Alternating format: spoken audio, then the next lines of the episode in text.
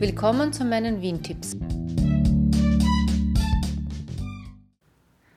Heute geht es um den Zentralfriedhof, der meiner Meinung nach auch zu den Sehenswürdigkeiten von Wien zählt. Allein schon wegen der vielen Ehrengräber, die finde ich sind sehr interessant und sehenswert und lohnenswert zu besuchen. Aber er zählt auch zu den größten Friedhofsanlagen von ganz Europa. Also es gibt nur noch zwei größere, einen in Hamburg und einen in der Nähe von London. Und zum Zeitpunkt seiner Eröffnung, das war 1874, galt er auch als der größte Friedhof von Europa. Und bezüglich der Anzahl der bestatteten Personen ist er noch immer der größte. Also es sind drei Millionen bestattete Personen in 330.000 Grabstellen. Und die Fläche beträgt zweieinhalb Quadratkilometer.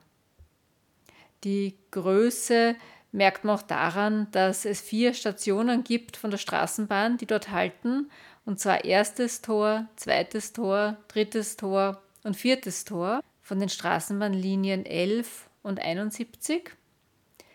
Die Ehrengräber befinden sich bei der Station Zweites Tor. Dort war ich auch vor kurzem, habe mir einiges angeschaut und hier kommt jetzt eine kurze Erklärung zu den Ehrengräbern. Die Errichtung von Ehrengräbern war der erfolgreiche Versuch der Stadt Wien, den 1874 eröffneten Zentralfriedhof in Simmering für die Bevölkerung attraktiver zu machen. 1880 erhielt der Wiener Archiv- und Bibliotheksdirektor Karl Weiß den Auftrag, Gräber verdienter und berühmter Persönlichkeiten in Wien und Umgebung ausfindig zu machen, damit diese in Ehrengräber auf dem Zentralfriedhof umgebettet werden könnten. Ehrengräber wurden ab 1885 eingerichtet. Mit dem erheblichen Zuwachs im Verlauf der folgenden Jahrzehnte wuchsen auch die Kosten, was 1954 die Stadt Wien veranlasste, neben Ehrengräbern auch ehrenhalber gewidmete Gräber einzuführen, welche das Budget weniger belasten sollten.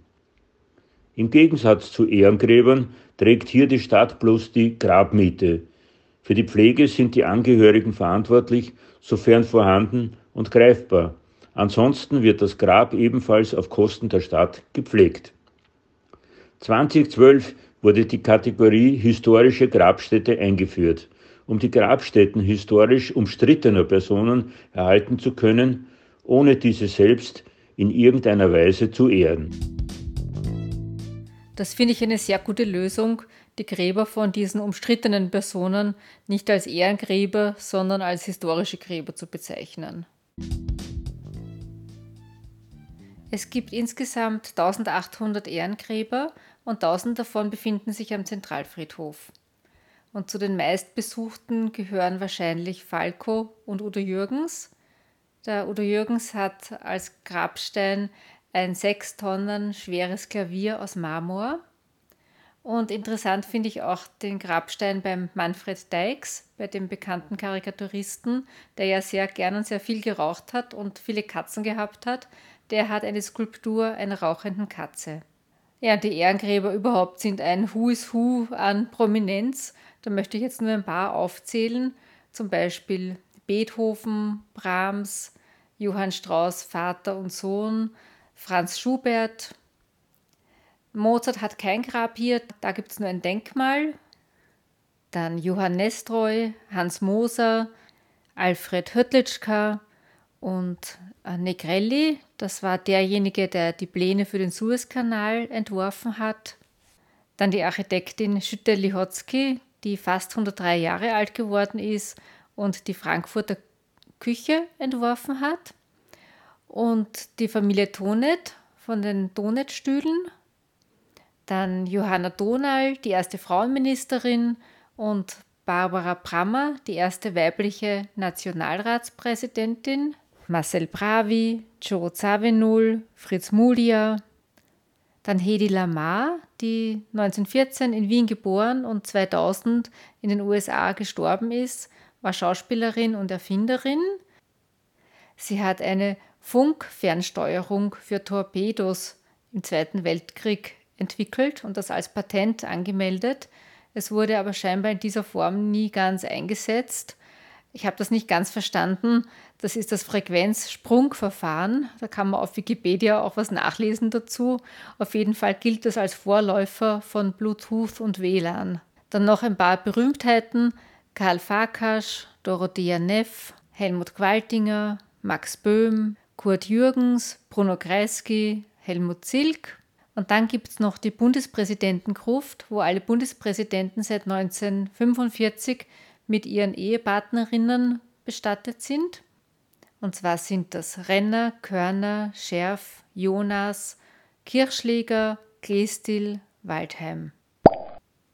Das war jetzt eine lange Aufzählung, aber trotzdem nur eine kleine Auswahl an Persönlichkeiten, die dort begraben sind. Also ich finde das wirklich interessant, so viele Leute, die man da kennt. Ich habe immer gestaunt von einem Grab zum nächsten. Ah, der ist auch da, ah, die ist auch da. Und es gibt auch Führungen am Zentralfriedhof, zum Beispiel zu den Ehrengräbern oder zur Jugendstilkirche. Also da gibt es verschiedene Anbieter, die Führungen machen.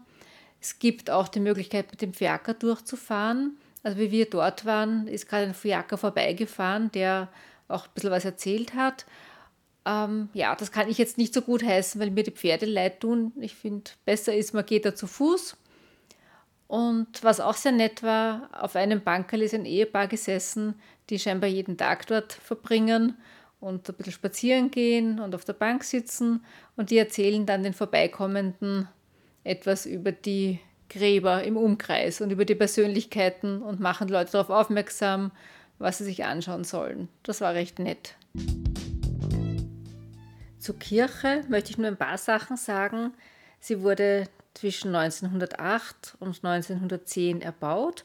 Architekt war Max Hegele und der damalige Bürgermeister Dr. Karl Loeger hat den Grundstein gelegt, hat aber dann die Fertigstellung nicht mehr erlebt. Er ist im März 1910 gestorben und er wurde dann dort auch in einer Gruft unterhalb der Kirche bestattet und die Kirche wurde Dr. Karl Loeger Gedächtniskirche genannt und von den meisten Menschen wird sie noch Loeger-Kirche genannt.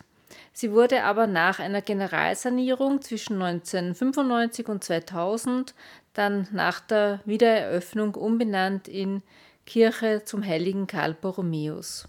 Ich vermute, das war deshalb, weil Lueger ja sehr umstritten ist und auch der Dr. Karl Lueger Ring in Universitätsring umbenannt worden ist.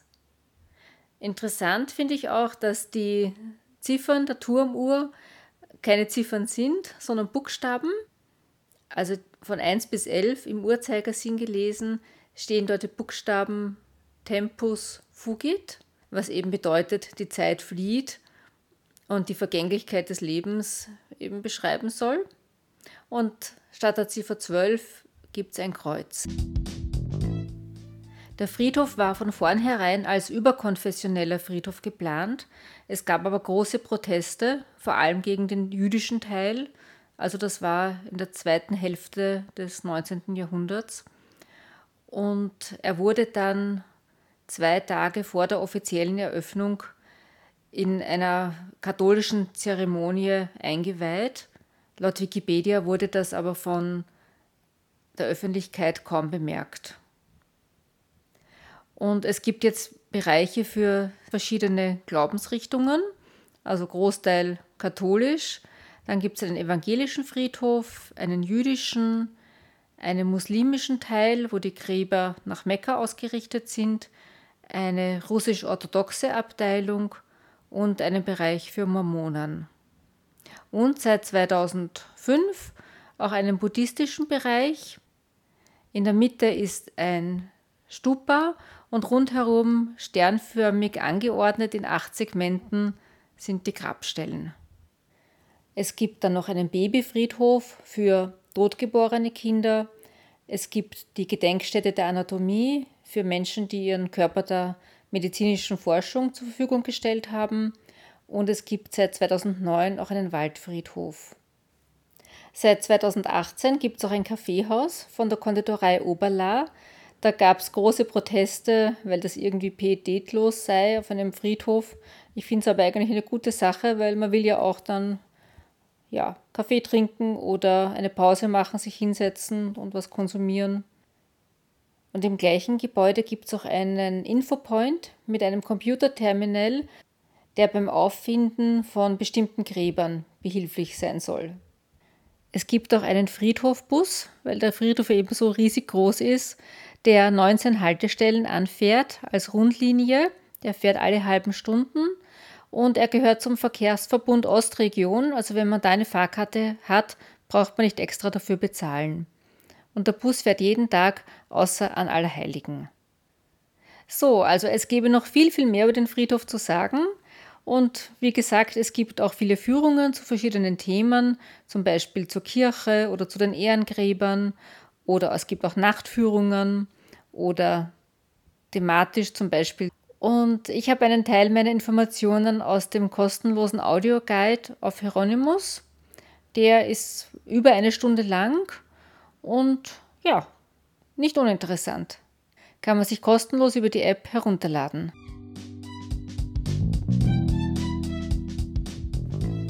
Danke fürs Zuhören und bis zum nächsten Mal. Alle bisherigen Folgen findet ihr auf wien-tipps.info.